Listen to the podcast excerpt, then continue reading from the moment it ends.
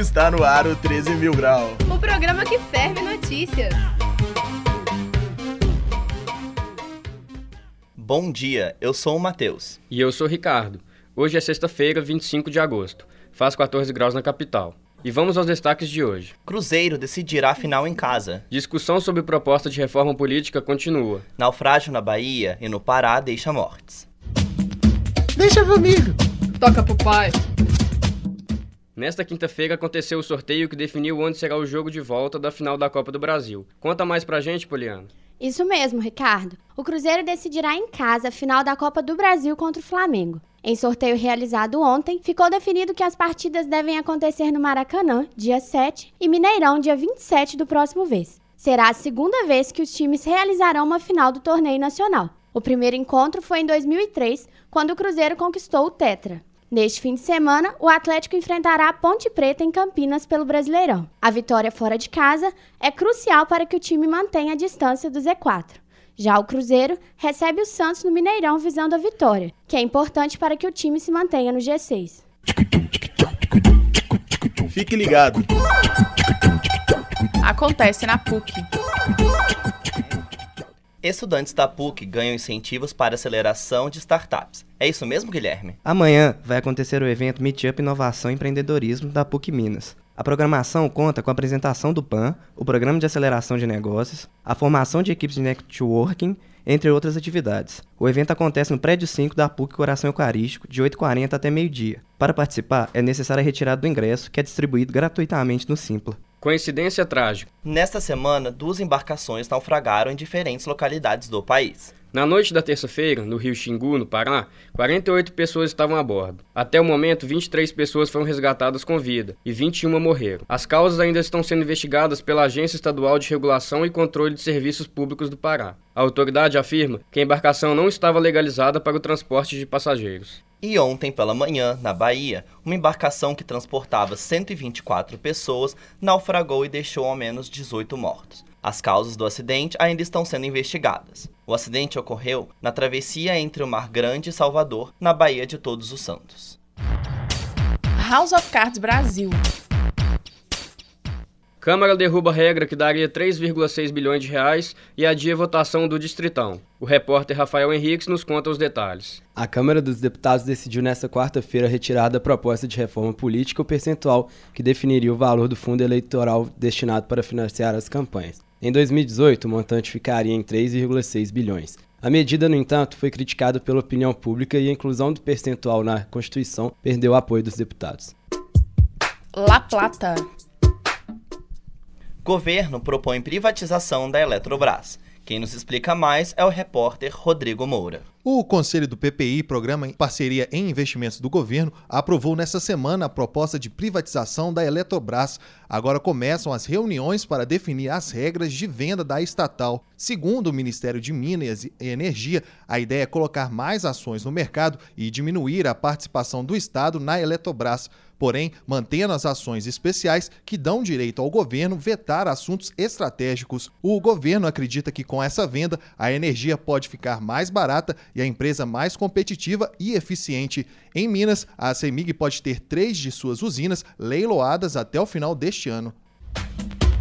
Quem que pega, Zé? Os repórteres João Vitor Zebral e Lucas Ward foram aos campos para saber a opinião dos alunos sobre a privatização.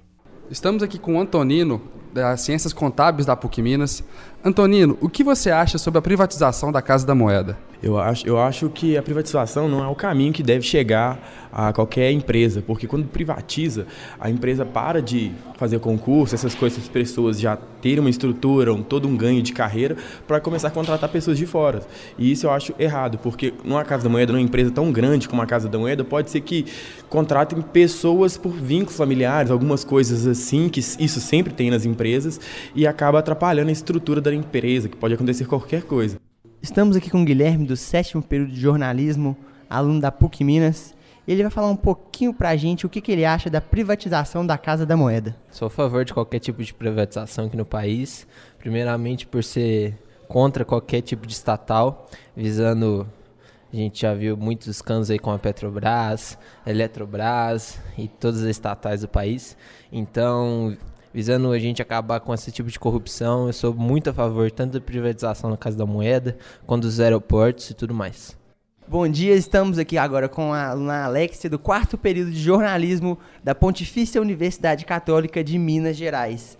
Alexia, o que você tem a dizer pra gente sobre a privatização da Casa da Moeda? Eu sou totalmente contra, porque é uma forma de relegar as obrigações do Estado para um terceiro setor, e isso, de certa forma, desestabiliza toda a nossa sociedade. Privatização da Eletrobras faz Ibovespa subir. Maria Júlia vai nos explicar mais. No início dessa semana, o anúncio da privatização da Eletrobras mexeu com as ações da Ibovespa. O índice chegou a 70 mil pontos, superando o maior patamar dos últimos seis anos, registrado em 2011. A repercussão positiva dessa notícia fez com que outras estatais também tivessem uma forte alta. Na gringa. Espanha sofre ameaça do Estado Islâmico. Quem explica sobre isso é Ana Clara Nunes. Nessa quarta-feira à tarde, foi divulgado nos canais oficiais do Estado Islâmico o primeiro vídeo com dois terroristas falando em espanhol. Com sotaque árabe, um dos homens declara, aspas, que Allah aceite o sacrifício dos nossos irmãos em Barcelona. Nossa guerra com vocês irá durar até o fim do mundo, fecha aspas. Depois dos atentados terroristas em Barcelona e Cambrios, esse vídeo representa uma grande ameaça feita diretamente pelos terroristas contra a Espanha. Canadá adota letra X para designar sexo neutro em documentos. É isso mesmo, Matheus Nascimento? É, a menção da letra X em referência ao sexo neutro poderá aparecer em documentos de identidade no Canadá, para as pessoas que não se identificarem com gêneros femininos e masculino. A medida visa facilitar a obtenção de passaportes, documentos de viagens ou de imigração. Ela entrará em vigor no dia 31 de agosto. Ao introduzir essa designação, as autoridades estão tomando medidas importantes para favorecer a igualdade.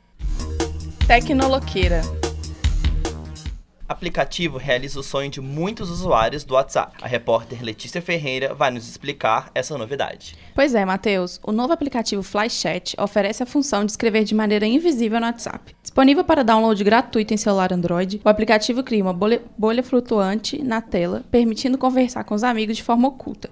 Ao usar o programa, os usuários não podem ver seus estados online nem saber quando você está digitando. Susanatomy com a ajuda da fundação de Bill Gates, pesquisador gaúcho cria inseticida que auxilia no combate à malária. Fala pra gente, Lívia. Brasileira e residente nos Estados Unidos há 30 anos, a Genor Mafra Neto decidiu estudar uma forma de combater o Aedes aegypti depois de receber a notícia que seus irmãos contraíram a dengue no Brasil. Desse projeto nasceu um inseticida que combate outra doença, a malária. A mudança de foco aconteceu depois que a fundação de Bill Gates doou fundos à empresa de Mafra Neto. Em testes de laboratório, o produto exterminou entre 70% e 80% dos mosquitos transmissores da malária. Mesmo com sucesso nos testes, o pesquisador gaúcho ainda tem em mira o combate ao mosquito transmissor da dengue e do Zika vírus. Momentos bizarros. Presidente da França está envolvido em escândalo estranho. Como é isso, Larissa? Pois é. O presidente da França, Emmanuel Macron, está envolvido em um escândalo um tanto quanto bizarro. O Palácio do Eliseu confirmou nesta quinta-feira que Macron gastou 26 mil euros em serviço de maquiagem desde sua eleição. Diferente de seus antecessores, o atual presidente contratou uma maquiadora para trabalhar em regime de prestação de serviço, dos quais necessita do acompanhamento da profissional. O Eliseu ainda afirmou que os serviços exigiram certa urgência e garantiram que os custos serão reduzidos. Rolê da semana. Savassi Festival reúne atrações culturais. Fala pra gente, Felipe. O evento Savassi Festival, que reúne atividades culturais como jazz, teatro e outras atrações da música instrumental, acontecerá entre os dias 18 e 27 de agosto em sua 15ª edição. Neste ano, homenageado é o maestro Tom Jobim, morto em 1994. As atrações contam com palcos de entrada franca e atividades com ingresso em torno de 40 reais. Mas nesse final de semana teremos outro evento. O documentário de estudantes de jornalismo da PUC será exibido hoje à noite no Cine 104. Henrique Salmazo vai nos contar mais. Na tela, um movimento musical importante em Contagem. O documentário retrata o grupo Mão Única, que fala da importância da cena do rap para dar maior visibilidade ao local de onde eles vêm. O Rap Contagem Mão Única será exibido hoje no Cine 104 às 19h30. Esse foi o nosso boletim de notícias 13 mil grau. Tenha um bom dia e continue ligado nas notícias. Edição: Larissa Magnavita e Natália Alves. Produção: Silvio Prado. Técnica: Júlia Fonseca, João Paulo de Freitas, Isabela Souza e Clara Costa. Está no ar o 13 mil grau. O programa que ferve notícias.